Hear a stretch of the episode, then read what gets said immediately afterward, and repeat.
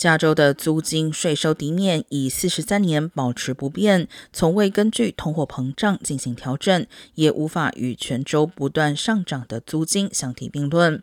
近日，加州参议会议的一项提案将把加州单身租户的租金税收底面从六十美元提高到五百美元。提案还将使抵免额可退还。加州目前的租金退收模式是不可退还的，这意味着仅可以降低纳税人欠政府的债务。这很少有利于加州的最低收入者，因为他们通常不需要纳税。根据调查，加州租房者支付的费用比全国中位数高出百分之四十四，但加州的家庭收入中位数仅比全国高出百分之二十二。